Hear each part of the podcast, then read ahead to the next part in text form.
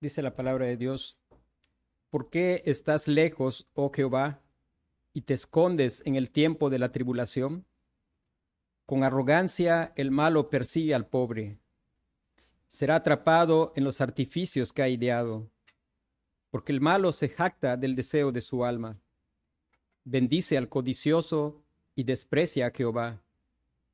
El malo por la altivez de su rostro no busca a Dios.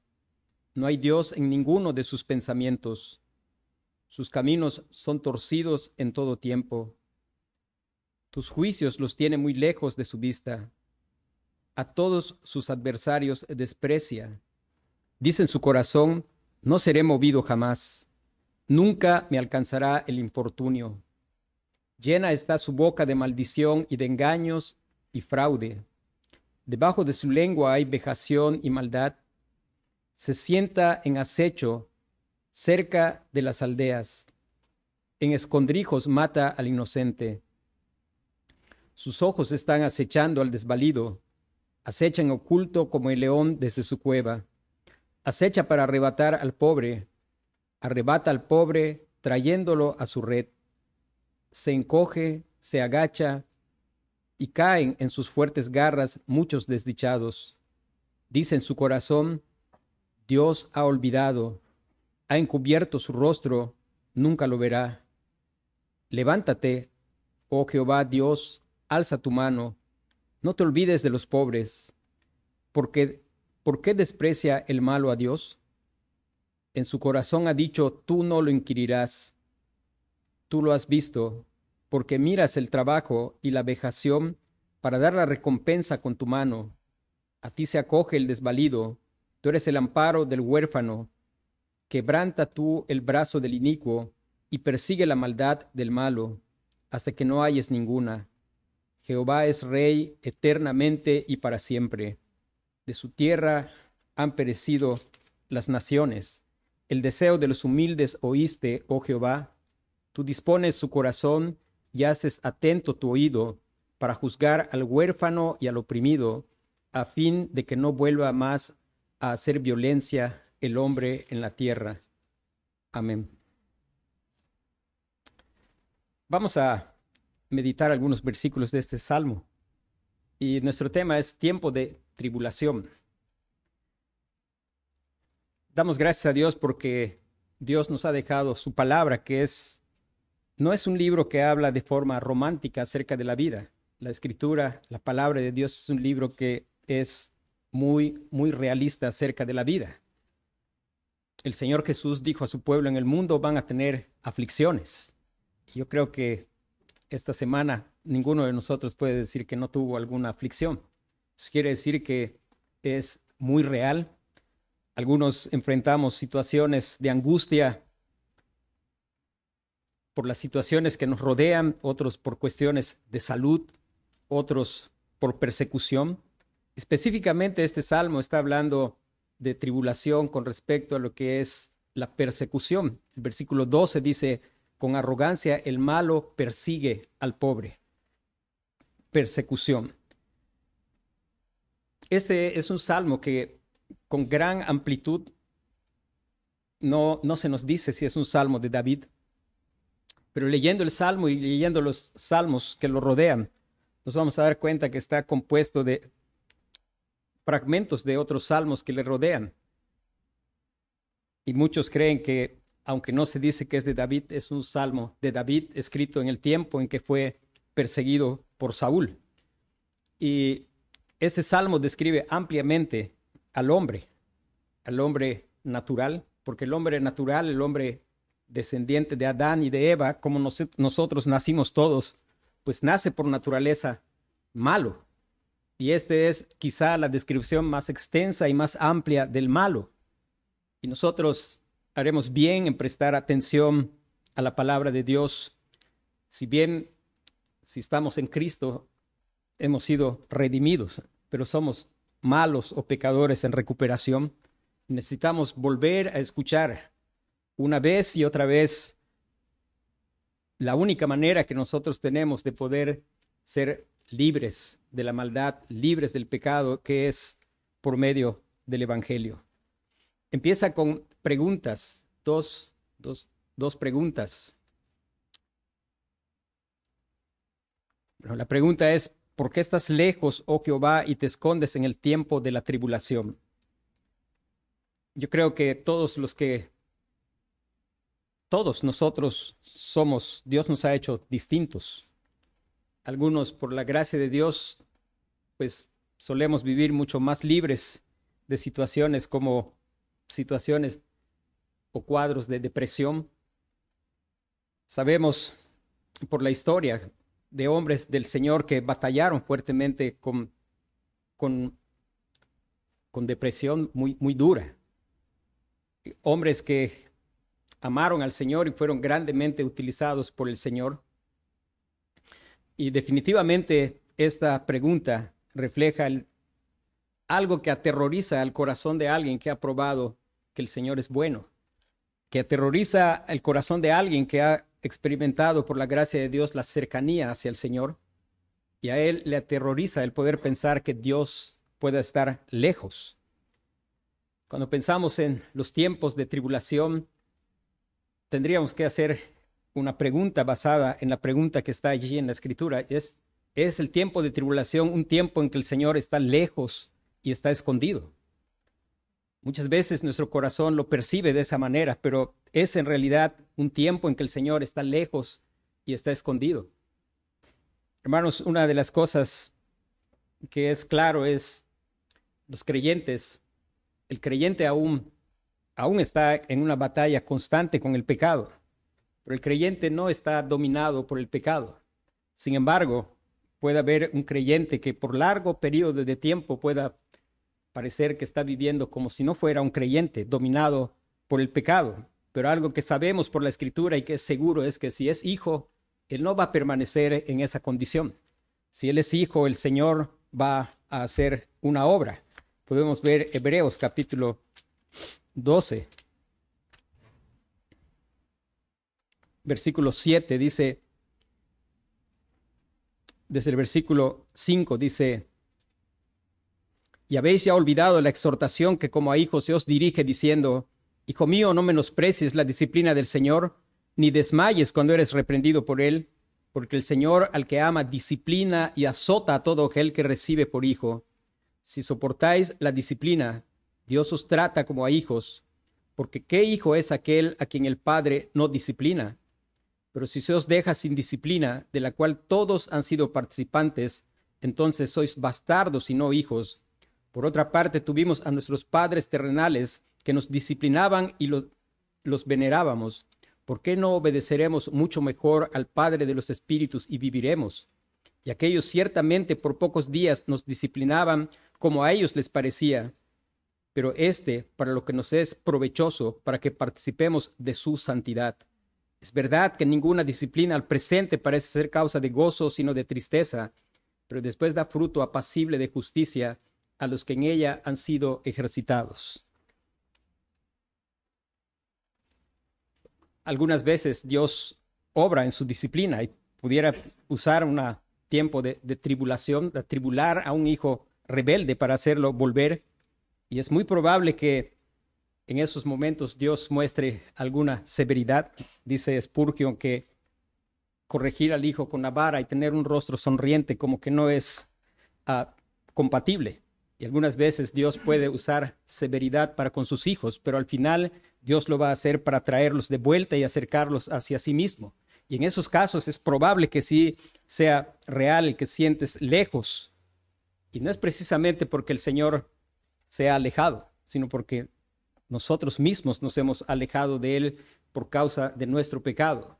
Pero hay algo que puede tener seguridad y es que si en verdad has sido salvado por la gracia de Dios, el Señor no te va a dejar en ese estado. Él te va a traer hacia sí mismo a través de disciplina que algunas veces puede ser dolorosa y puede ser severa. Ahora, Para algunos,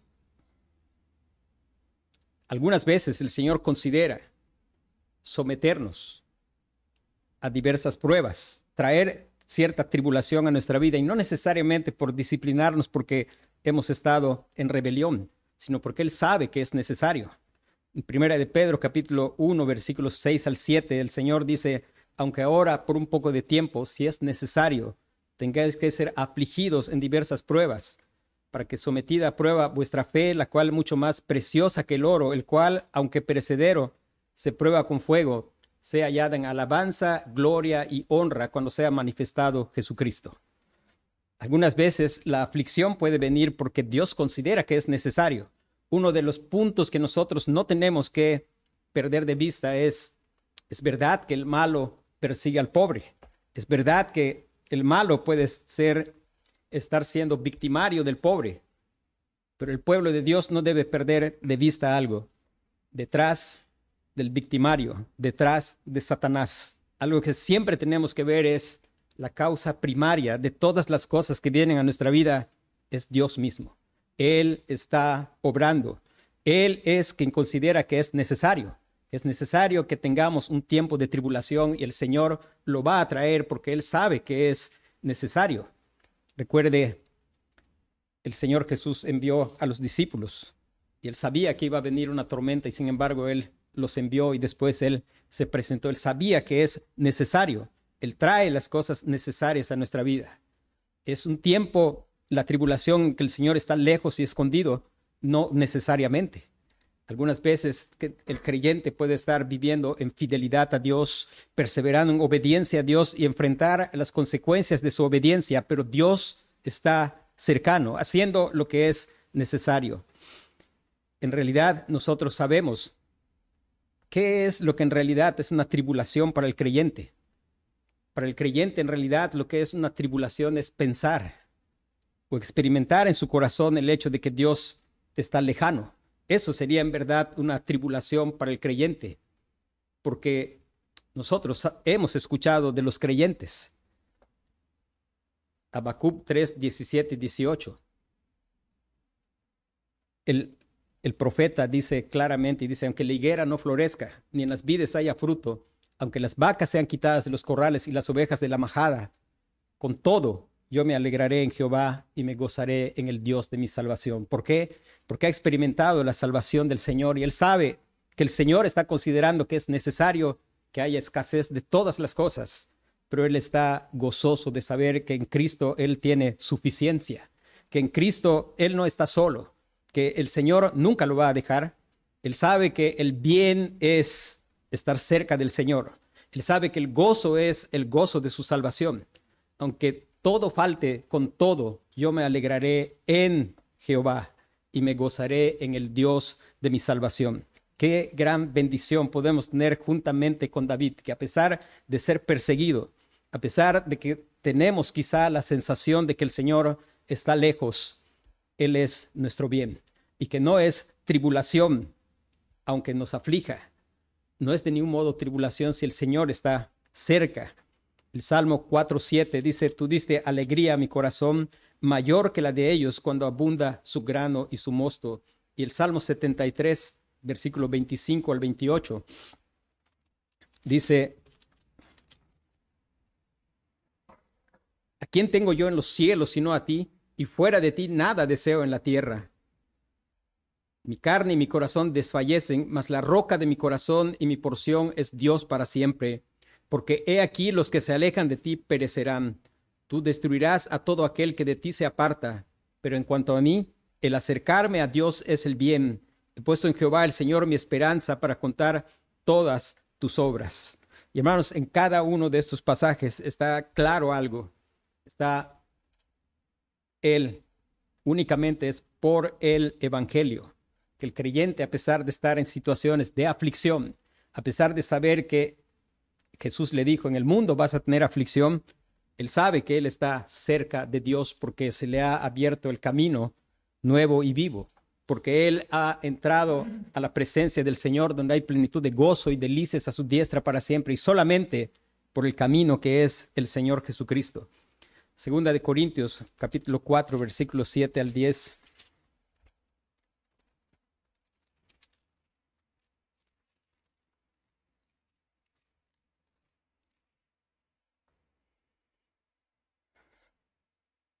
Note el contraste entre otros pasajes que vamos a leer. El apóstol Pablo, después de haber experimentado la gracia y la misericordia de Dios, hablando y diciendo, pero tenemos este tesoro. Segunda de Corintios 4, 7 al 10 dice, pero tenemos este tesoro en vasos de barro, para que la excelencia del poder sea de Dios y no de nosotros, que estamos atribulados en todo, mas no angustiados. ¿Por qué?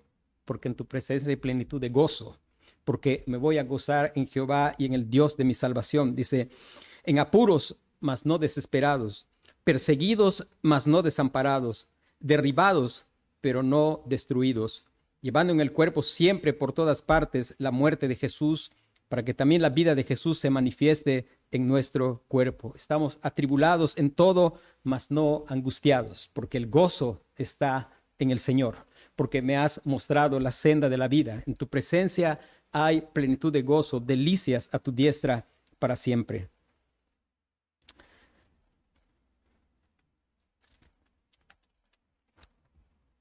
recordando el pasaje que leímos en Pedro, donde dice que si es necesario tengamos que ser afligidos en diversas pruebas, para que sometida a prueba nuestra fe, la cual mucho más preciosa que el oro, el cual, aunque perecedero, se prueba con fuego.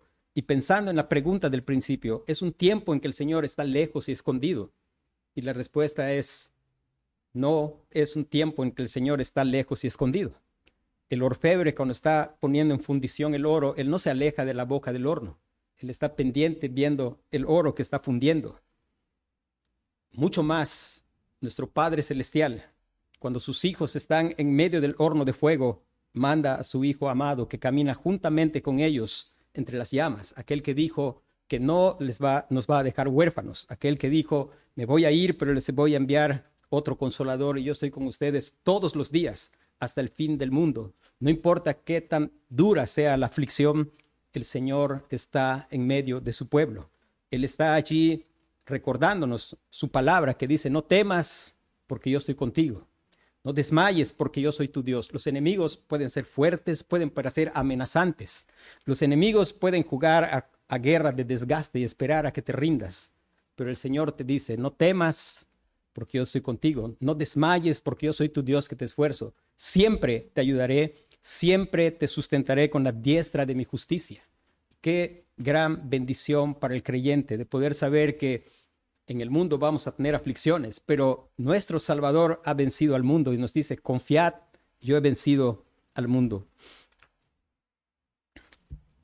Una de las cosas que nos muestra el pasaje, viendo algunas cosas de consuelo para aquellos que estamos en Cristo, también este pasaje nos muestra ¿A dónde? ¿De dónde nace la persecución? Versículo 2 dice, con arrogancia el malo persigue al pobre. La persecución nace de la arrogancia. La persecución nace de la arrogancia.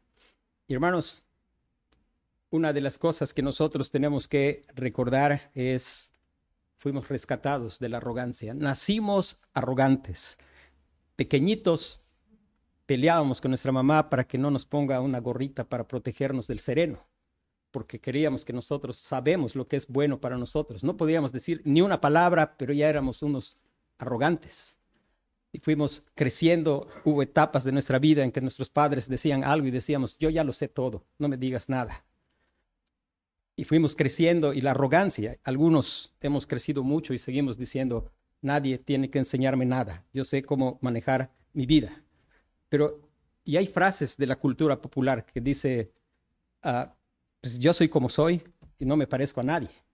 Y varias frases que, que hablan de una obstinación de pensar que como yo soy, así está bien, pero la arrogancia, de la arrogancia nace la persecución y los creyentes tenemos que recordar, tenemos que recordar que de allí fuimos arrancados.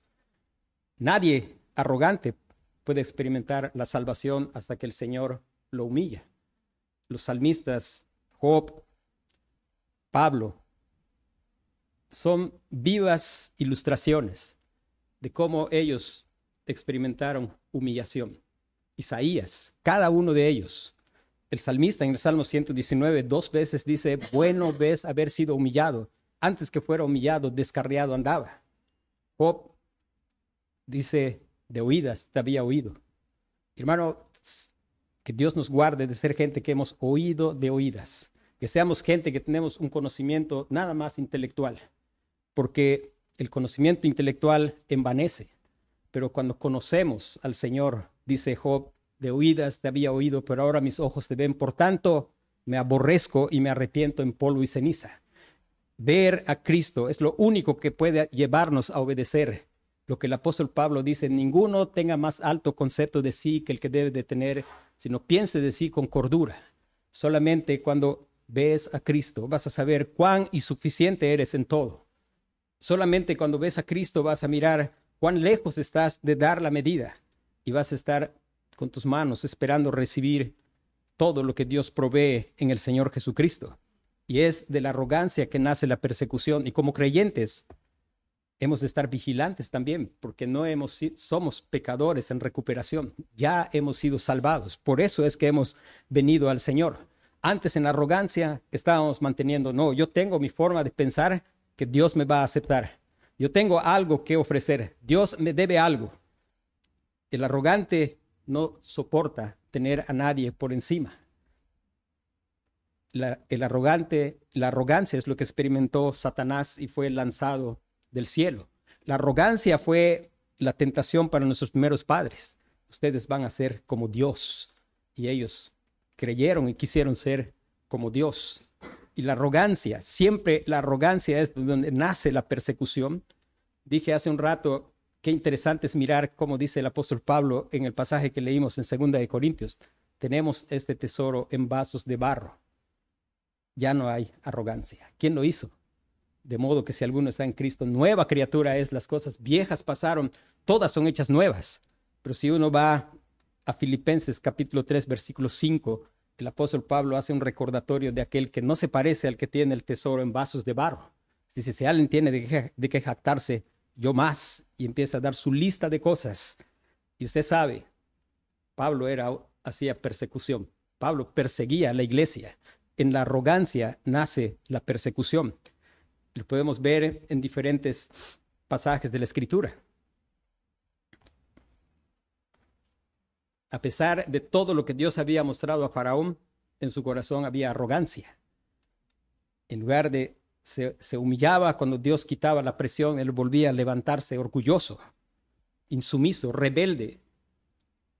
Y por último, después de que Dios mató a su primogénito, él salió otra vez orgulloso a decir, pues no se van a ir, pues Dios no va a hacer lo que él quiere. Ahorita los vamos a, a capturar. Y Dios, Dios terminó con él y lo, Dios resiste a los soberbios, da gracia a los humildes pudiéramos recordar a Nabucon, a, bueno, a un grupo de personas, no precisamente un rey en el libro de Daniel. Un grupo de personas arrogantes que tentaron la arrogancia de otro hombre, del rey Ciro. Y ellos le dijeron, haga usted un edicto donde por diez días no se ore a nadie más que solo a usted y cualquiera que ore a otro que no sea usted, pues sea echado en el foso de los leones. Y allí, en un corazón arrogante, nació la persecución. El rey se creyó lo que le estaban diciendo, hizo un edicto y después los que le estaban diciendo vinieron corriendo a decirle, ese Daniel que tú pusiste sobre todos tus asuntos, mira qué está haciendo, está orando. ¿Y qué sucedió? Daniel fue, sufrió persecución. Daniel sufrió persecución. Es en el corazón del hombre que nace, es en la arrogancia del corazón del hombre que nace la persecución. Pero no nos olvidemos de algo. Hermanos, dentro del cuerpo de Cristo, que Dios nos guarde, que Dios nos haga recordar, puesto los ojos en Jesús, el autor y consumador de la fe. Que por su gracia el Señor nos haga mantener viendo al Señor Jesucristo, recordando constantemente el Evangelio, el pensar constantemente en qué significa Cristo murió por mí, el poder mirar que la medida es el Señor Jesucristo, que Dios nos guarde de mirarnos unos a otros, cuando nos miremos unos a otros, cuando yo miro a mis vecinos, pues yo me siento como un orgulloso esposo, Pero cuando yo miro a Cristo, yo miro cuán lejos estoy de ser en verdad lo que debo ser como esposo. Cuando yo miro al Padre Celestial, en lugar de mirar a mis vecinos, yo miro a mis vecinos, me voy a llenar de arrogancia.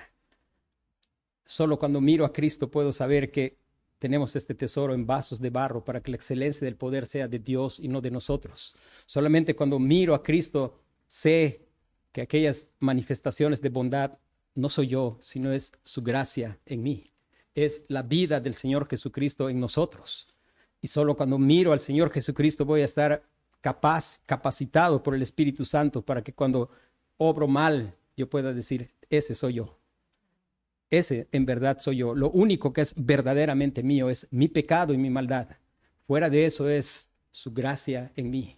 Y eso nos va a guardar de pensar que somos mejor que otros. Eso nos va a recordar que somos lo mismo que los demás, pero que la diferencia es Dios que es rico en misericordia por el gran amor con que nos amó. Mirar a Cristo nos va a hacer ver constantemente que no damos la medida, pero que necesito venir otra vez venir a Él otra vez en arrepentimiento y fe, confesando, no justificando, no echando culpa a nadie, sino venir y diciendo, Señor, he pecado, soy un fracaso, no doy la medida, pero te agradezco porque en ti hay abundante redención, porque tú viviste esa vida que yo no puedo vivir, pero pagaste por mi culpa, por mi maldad, por mi fracaso, y venir cada vez al Señor Jesucristo. Y eso es bueno, me es haber sido humillado antes que fuera humillado, descarriado andaba. Eso es lo que experimentó Isaías cuando vio al Señor en su gloria y él dice, caí, dijo, ay de mí que soy muerto. Eso es lo que vemos en Daniel, en el, apóstol Juan en la isla de Patmos, de ver al Señor Jesús y siempre caer como muerto a sus pies, pero escuchar. Hermano, no hay más grande bendición que no importa estar ahí tirado, pero escuchar como Daniel ser tocado por el Señor y que te diga, varón muy amado. ¿Qué puede ser mejor? No vale la pena el orgullo. Es mejor estar tirado en el piso, miserable, pero tocado por el Señor y escuchar, varón muy amado. O escuchar, no temas, yo soy el alfa y el omega, yo soy el primero y el, último. Qué, qué gran consolación. Y hermanos, recordar algo, aunque viene del corazón arrogante la persecución, no pierda de vista algo. Al final, detrás de todo, detrás del corazón arrogante está el Señor que está gobernando. El, el, el escritor del Salmo en el versículo 16 dice algo. Jehová es rey eternamente y para siempre. De su tierra han perecido las naciones. Jehová es rey eternamente y para siempre.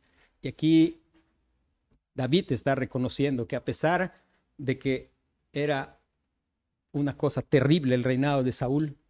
Él nunca se atrevió a levantar su mano contra Saúl, pero él sabía que detrás de todo, detrás de la arrogancia de Saúl en perseguirlo, estaba la buena mano del Señor, que es rey, Él está reinando, Él es soberano, no importa lo que esté pasando, no importa cuántos orgullosos nos estén rodeando, en cualquier lugar, el Señor está reinando, Él reina y al final de cuentas, Él es la causa primaria. Si bien las personas son responsables, Dios está obrando detrás de la persecución que podamos tener y lo está haciendo porque Él es bueno, porque para siempre es su misericordia. Lo está haciendo porque a su pueblo Él le está haciendo el más grande bien que se le puede hacer a un creyente y es, y sabemos que a los que aman a Dios, todas las cosas les ayudan a bien. Esto es a los que conforme a su propósito son llamados. ¿Y cuál es el bien? Porque a los que antes conoció, también los predestinó para que fuesen hechos conforme a la imagen de su Hijo. El bien es a través de tribulaciones, de aflicciones, de persecuciones, Dios nos está conformando a la imagen de su Hijo. Él está sometiendo a prueba nuestra fe como se prueba el oro. Y aunque el oro es perecedero y se prueba con fuego, pues mucho más nuestra fe, que es más preciosa que el oro, para que sea hallada en alabanza, gloria y honra cuando sea manifestado Jesucristo.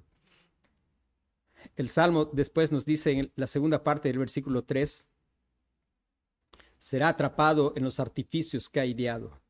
El arrogante o el malo. El malo es arrogante, el pecador. El hombre sin Cristo es arrogante.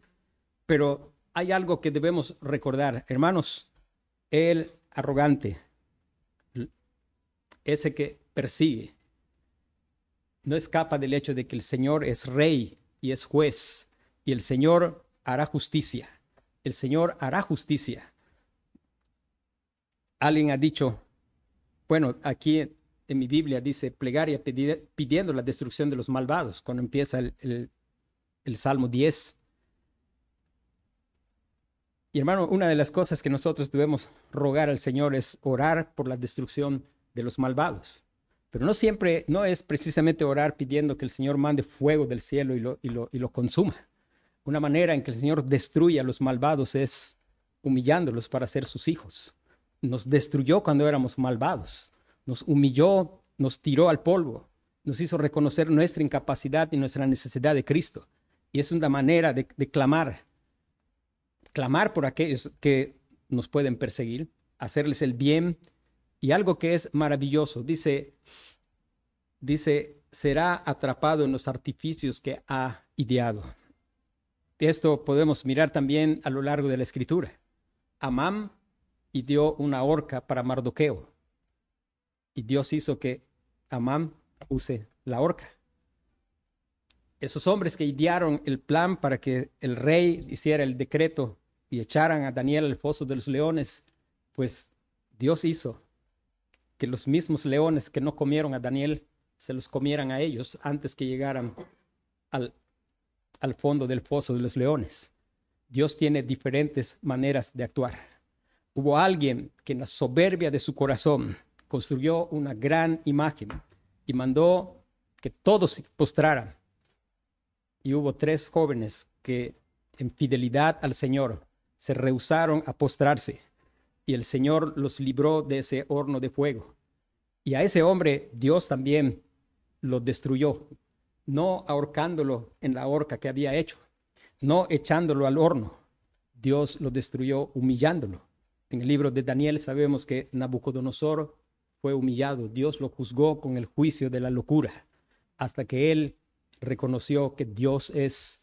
Y vamos a, a mirar el pasaje en el libro del profeta Daniel.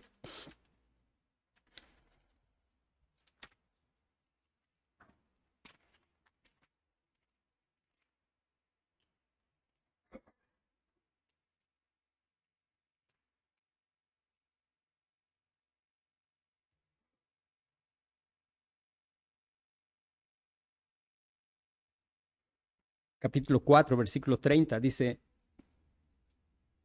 habló el rey y dijo, ¿no es esta la gran Babilonia que yo edifiqué para casa real con la fuerza de mi poder y para gloria de mi majestad? Y aquí vemos un corazón como todos nosotros nacimos, un corazón que cree que todo gira alrededor de sí mismo. Dice, aún estaba la palabra en la boca del rey cuando vino una voz del cielo, a ti se te dice, rey Nabucodonosor, el reino ha sido quitado de ti y de entre los hombres te arrojarán, y con las bestias del campo será tu habitación, y como a los bueyes te apacentarán, y siete tiempos pasarán sobre ti, hasta que reconozcas que el Altísimo tiene el dominio en el reino de los hombres, y lo da a quien él quiere. En la misma hora se cumplió la palabra sobre Nabucodonosor, y fue echado de entre los hombres, y comía hierba como los bueyes, y su cuerpo se mojaba con el rocío del cielo, hasta que su pelo creció como plumas de águila, y sus uñas como la de las aves mas al fin del tiempo, yo, Nabucodonosor, alcé mis ojos al cielo. Bueno me es haber sido humillado. Dice, y mi razón me fue devuelta, y bendije al Altísimo, y alabé y glorifiqué al que vive para siempre, cuyo dominio es sempiterno, y su reino por todas las edades. Todos los habitantes de la tierra son considerados como nada, y él hace según su voluntad en el ejército del cielo y en los habitantes de la tierra, y no hay quien detenga su mano y le diga qué haces. En el mismo tiempo mi razón me fue devuelta, y la majestad de mi reino, mi dignidad y mi grandeza volvieron a mí, y mis gobernadores y mis consejeros me buscaron, y fui restablecido en mi reino, y mayor grandeza me fue añadida. Ahora yo, Nabucodonosor, alabo, engrandezco y glorifico al Rey del cielo, porque todas sus obras son verdaderas, y sus caminos justos, y Él puede humillar a los que andan con soberbia. Hermanos, Él puede humillar a los que andan con soberbia. Y Dios quiera que todos nosotros podamos ser humillados, como fue humillado el apóstol Pablo, como Nabucodonosor. Que Dios quiera que ninguno caiga en el artificio que ha ideado, que ninguno de nosotros sea como Amán, o sea, como aquellos que echaron, hicieron que se echara a Daniel. Y es, es tiempo de poder examinar nuestro corazón y de venir al Señor Jesucristo.